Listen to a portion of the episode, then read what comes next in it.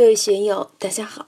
今天我们开始学习《禅说庄子·秋水》第十一讲“知命之时的圣人之勇”。大家可以通过查看本段声音简介了解学习内容。让我们一起来听听冯学成老师的解读。这里庄子又拿孔子来说戏了。孔子游于匡，宋人为之肃匝，而弦歌不辍。子路入见，曰：“何夫子之语也？”在《论语》里面也好，在《史记》的《孔子世家》里面也好，都记载了孔子由于匡受到了匡人的围困，几天没有吃饭了，但是却弦歌之声不绝。这时子路过来就说：“老师，为什么在这么麻烦的情况下，你还自娱自乐，还这么愉快呢？”孔夫子带着他的学生周游列国的时候，被围困在那个地方，居然还能自得其乐。子路就不理解，就向孔夫子请教。孔子曰：“来，吾与如。我会穷久矣而不免，命也；求通久矣而不得，时也。”孔夫子就给他说老实话了：“我给你说吧。”这么多年来，我从来不认这个账，的确是运气不好嘛，倒霉嘛，很久很久了。但是而不免，为什么不免呢？大家都知道，孔夫子是圣人，在鲁国，他的祖国不用他，周游列国，到魏国，到郑国，到陈国，到蔡国，到楚国，到齐国，乃至到周天子那，都没有一个人用他，都不聘他上岗。一直处于失业状态，的确是惠穷久矣。为什么不能脱贫致富？为什么不能竞争上岗？命也，要承认天命。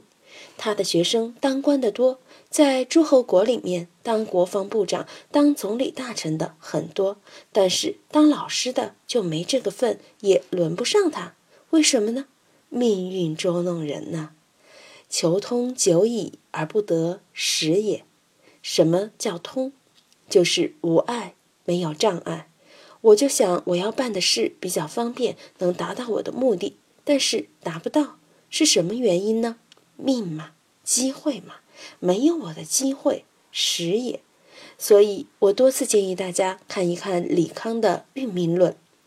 李康是三国时候的人，是在梁武帝的昭明太子所编的《昭明文选》里把他收进去的。曾国藩编《金石百家杂抄》的时候，也把这篇收了进去。《运命论》前面几句就说得非常好：“治乱运也，穷达命也，贵贱时也。”讲运、命、时这三层的关系非常精到。我们怎么去参透这个运？运是大运，整个国家、整个民族乃至全人类的这个叫运，我们自己的叫命。命要落实到实处，就是时，就是具体的机遇。没有具体的机遇，你就没有富贵；你没有富贵，就谈不上通达。所以，我们怎么来看这个呢？而孔夫子求通久矣而不得时也，我也一直遇不到时机呀。所以算命的都知道，命好不如运好，运好不如流年好。这个流年就落实到具体的时间时机上，我呢就碰不到好时机。当尧舜而天下无穷人，非至德也；当桀纣而天下无通人，非至失也。时势是然。孔夫子就举例说。当尧舜时代的时候，天下没有不得志的人，大家都各就各位，安分守己，在各自的岗位上欣欣然乐在其中，大家都安居乐业，所以天下就没有穷人、穷途的人、不通达的人。为什么呢？那个时候并不是哪个人通过智慧达到的，也并不是尧舜的智慧，也并不是老百姓的智慧。因为整个国家、整个民族、整个它是欣欣向荣的。用现在的话说，就是国家机器制度健康有活力，运行非常通达。它整个的社会机制使全民族充满了生机，充满了活力，任何人都没有障碍。那是时运在那里。但是当夏桀和殷纣王的时候，而天下无通达的人，在这两个暴君的时代，普天下的人除了殷纣王之外，上层贵族像比干剖腹、箕子为奴、微子装疯，商朝的这些皇族里面的贤达之人全部下课被炒鱿鱼，没有辅助，整个国家一塌糊涂，机制溃烂，没人活得下去了，才引起了周武王的起义。才有革命。当桀纣而天下无通人，没有一个人能达到自己的目标，大家的日子都不好过，并不是大家没有智慧。比干没有智慧吗？箕子没有智慧吗？周武王灭了殷纣王之后，专门把箕子请出来，向箕子请教，请教洪范九畴中的治国大纲。这可是从皇帝尧舜以来的治国大纲，箕子一条一条的传授给周武王，并不是说商朝的人就没有智慧，有智慧的人多，但在殷纣王下面，他们就没有发挥他们能力和作用的可能。就像上世纪五十年代的时候，大搞反右，那么多高级知识分子非常优秀啊，都是清末到民国年间聚集的一大批知识分子。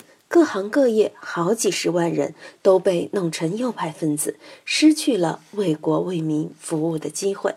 如果那个时候一直像现在这样运用他们的知识，用邓小平的话来说，知识分子也是生产力，也是劳动人民，那么中国前三十年的弯路就不会走了，早就非常繁荣昌盛，哪有现在日本人的份啊？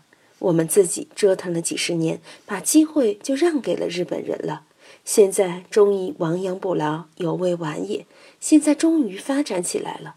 那个时候，桀纣而天下无通人，非治师也，实是师呀。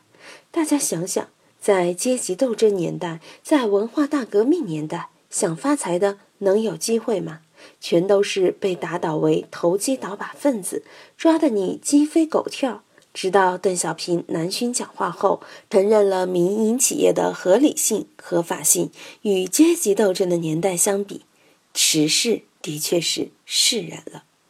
今天就读到这里，欢迎大家在评论中分享所思所得。